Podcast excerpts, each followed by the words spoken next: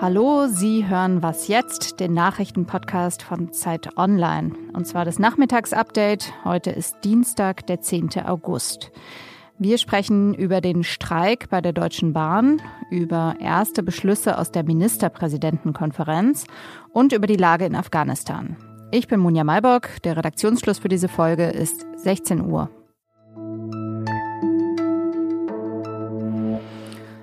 Es ist Sommer, also Reisezeit. Wer auf dem Weg in den Urlaub nicht im Stau stehen will und außerdem das Klima schonen möchte, der fährt ja mit der Bahn. Ab heute Abend ist es allerdings etwas schwieriger. Es soll nämlich gestreikt werden. Ab 19 Uhr will die Lokführergewerkschaft GDL den Güterverkehr bestreiken. Ab heute Nacht ist dann auch der Personenverkehr dran. Bis zum Freitagmorgen soll der Streik dauern. Die GDL hatte ihre Mitglieder in einer Urabstimmung befragt und das Ergebnis fiel ziemlich eindeutig aus. 95 Prozent wollten den Streik.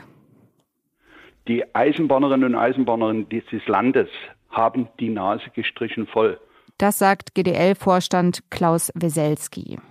Im Fernverkehr soll nur jeder vierte Zug fahren und auch im Nahverkehr soll es Einschränkungen geben.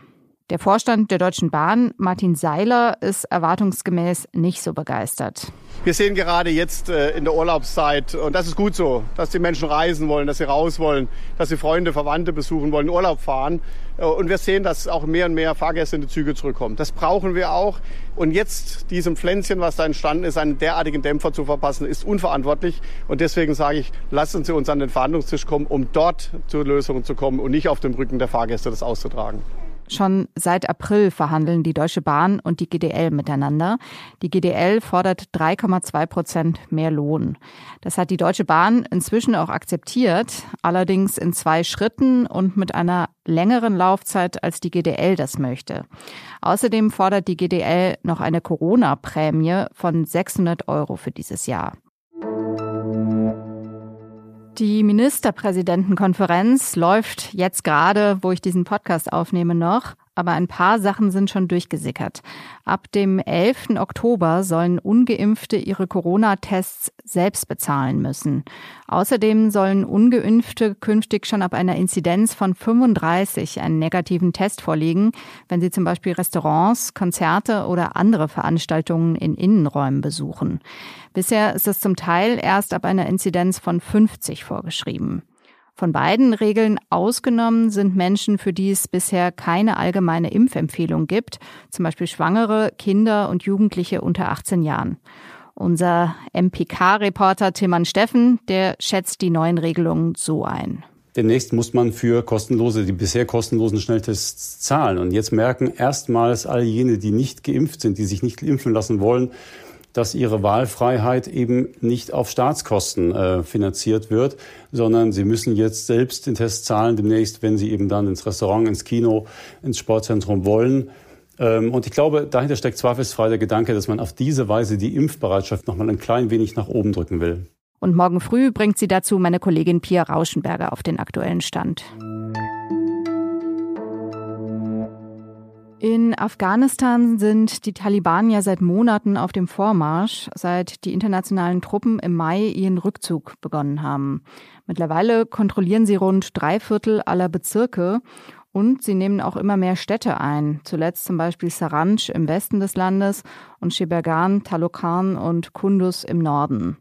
Etwa eine Viertelmillion Menschen sind innerhalb des Landes auf der Flucht. Die UN warnt davor, dass 2021 das Jahr werden könnte, in dem die meisten Zivilisten in Afghanistan sterben. Ich spreche darüber jetzt mit dem Autor und Afghanistan-Kenner Hasnain Kasim. Hallo. Hallo, guten Tag. Die Taliban scheinen es ja militärisch ähm, nicht gerade schwer zu haben gegen die afghanischen Truppen. Woran liegt das denn? Es liegt daran, dass sie keinen Widerstand erleben. Also die afghanischen Truppen, die Regierungstruppen sind schwach, sie sind nicht gut genug ausgebildet. Das ist das eine.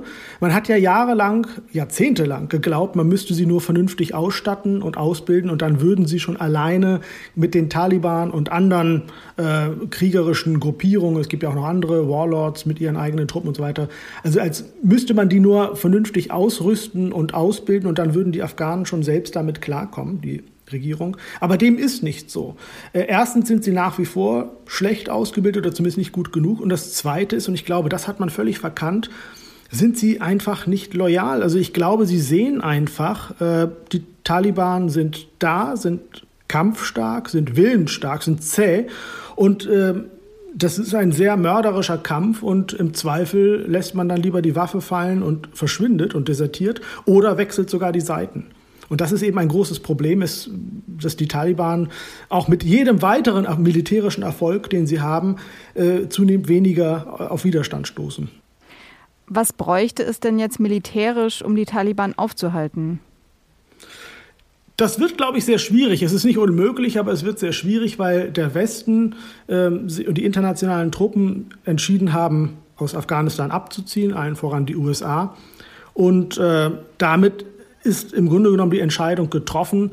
Ohne Hilfe von außen wird dieser Vormarsch der Taliban nicht zu stoppen sein. Die afghanischen Truppen werden das nicht alleine können. Möglich und denkbar ist, dass man vielleicht doch eine kleine Einheit dort lässt, in verschiedenen Teilen überall kleine Einheiten lässt, dass man weiterhin Luftangriffe fliegt, um afghanische Truppen zu unterstützen, dass man Drohnen einsetzt, was auch immer. Aber das setzt voraus, dass die internationale Gemeinschaft bereit ist, sich weiter in Afghanistan zu engagieren. Und das scheint im Moment, glaube ich, nicht so der Fall zu sein. 20 Jahre hat ja jetzt dieser internationale Einsatz gedauert und ähm, ja, mit Blick auf die jüngsten Eroberungen der Taliban kann man ja fragen, ob der überhaupt irgendwas gebracht hat. Was meinst du?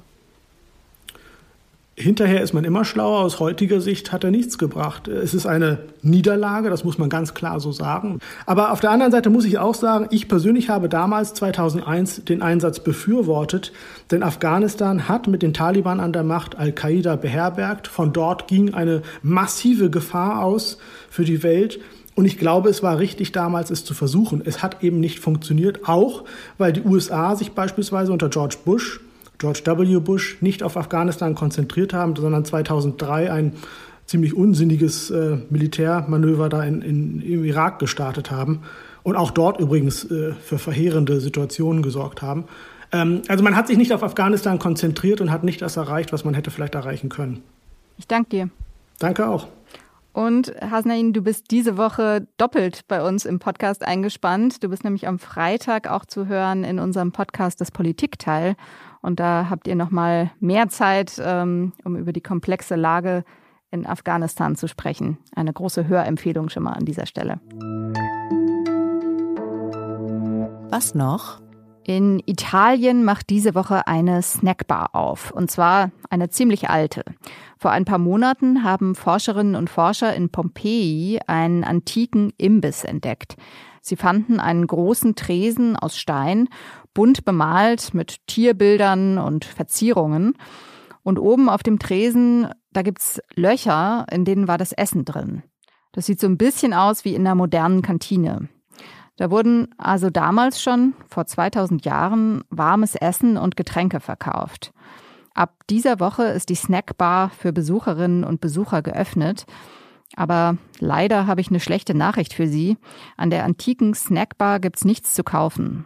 Wer in der Ausgrabungsstätte Pompeji was essen will, der muss nach wie vor zu Autogrill. Das war's für heute von mir, Munja Mayborg. Schreiben Sie uns gern Ihre Gedanken zur Sendung und auch, was Sie vom Bahnstreik halten zum Beispiel.